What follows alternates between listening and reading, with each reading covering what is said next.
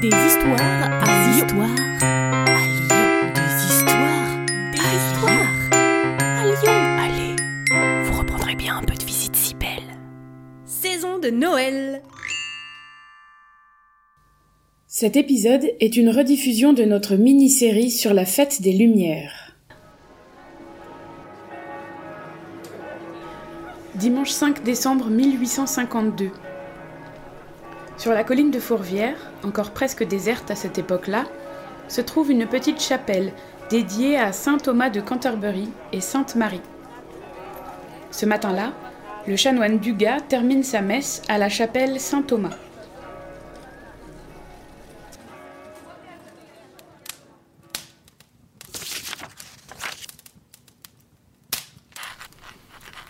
Mon bien cher frère, je sors tout juste de la messe et avant de rejoindre ma tante pour déjeuner, je prends le temps de t'écrire.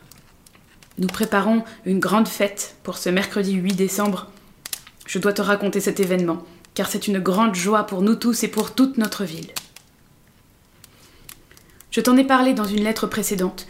Son éminence le cardinal Louis de Bonald avait souhaité que la chapelle Saint-Thomas et Sainte-Marie, où je célèbre la messe quotidiennement, soit surmontée d'un nouveau clocher. Notre chapelle est en haut de la colline de Fourvière, visible de tous les Lyonnais.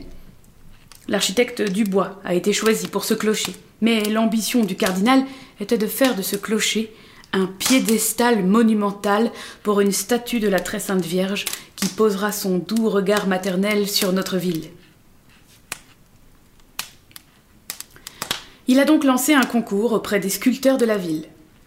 J'ai participé au comité de sélection et j'ai insisté pour que nous choisissions cet artiste qui est aussi professeur à l'école des beaux-arts de Lyon, Joseph Hugues Fabiche. Il a réalisé une merveilleuse statue de la Vierge. J'ai eu la joie de le rencontrer, un saint homme avec une dévotion sincère. Son œuvre a ensuite été confiée aux fonderies lyonnaises Lanfray et Beau pour sa réalisation en bronze doré. Tu connais nos traditions lyonnaises.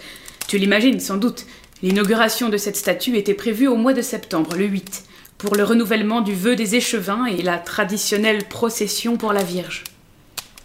Malheureusement, cette année, les crues sur la Saône ont été particulièrement dévastatrices, si bien que l'atelier Lanfray et Beau, chargé de la confection de la statue, s'est retrouvé inondé. À ce propos, te souviens-tu du père Meunier?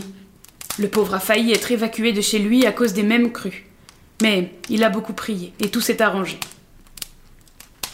Son Éminence a suggéré que l'inauguration soit reportée au 8 décembre, jour de la fête de l'Immaculée Conception, une date fort à propos pour dévoiler aux Lyonnais le visage maternel de la Vierge Marie veillant sur eux. Nous réservons à la Mère de Dieu un spectacle en son honneur.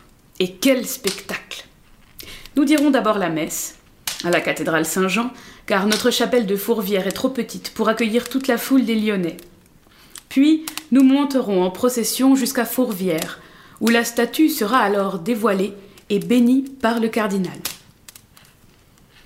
Enfin, nous avons demandé à tout le peuple de Lyon de préparer des bougies dans des petits pots de verre colorés. À 6 heures, nous donnerons le signal depuis les habitations qui avoisinent l'église en les illuminant, ainsi que la chapelle de Fourvière. À ce moment, les Lyonnais, n'écoutant que leur foi et leur dévotion, allumeront à leur tour des bougies à leurs fenêtres. Puis nous allumerons ensuite des feux de Bengale au pied de la chapelle afin que la statue de la très sainte Vierge soit éclairée et visible par tout le peuple lyonnais comme une lumière d'amour dans le ciel d'hiver. Ainsi, toute la ville brillera de la piété mariale qui nous anime. Mais, mon cher frère, il se passe des choses étranges dans cette bonne ville de Lyon, et sûrement les voies du Seigneur sont impénétrables. Alors que nous attendons cette fête avec impatience, nous avons reçu un courrier des ouvriers de la ville de Lyon, tout à fait inattendu.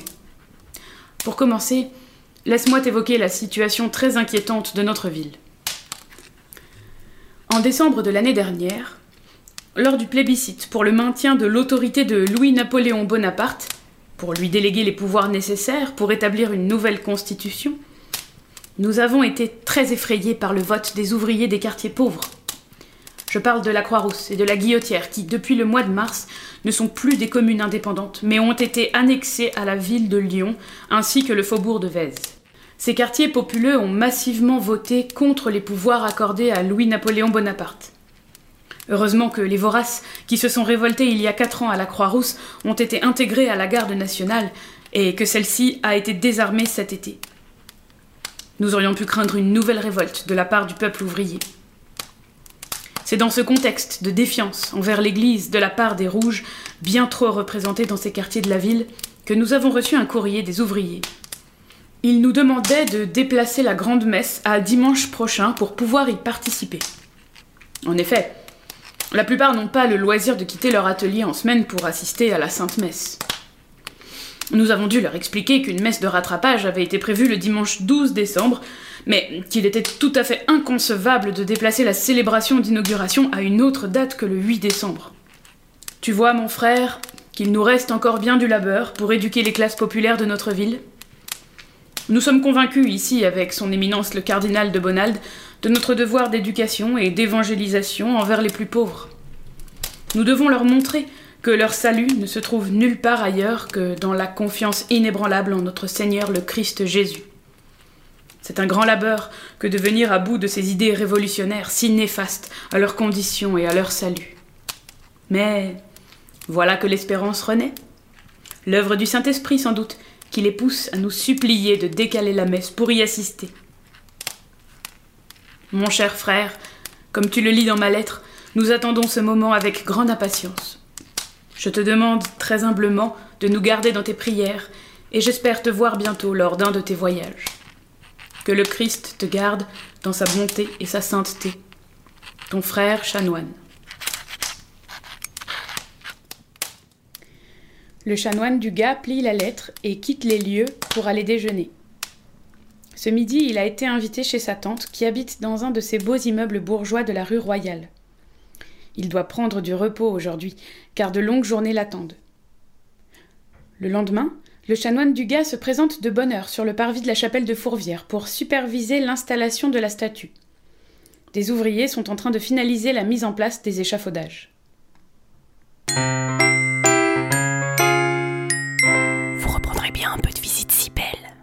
Salut à vous Ce podcast d'histoire, de légendes et de gognandises lyonnaises vous est proposé par les visites Cybelle, visites théâtralisées et comptées à Lyon.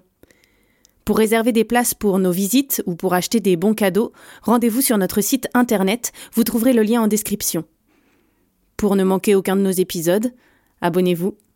Sur ce, on vous dit à bientôt.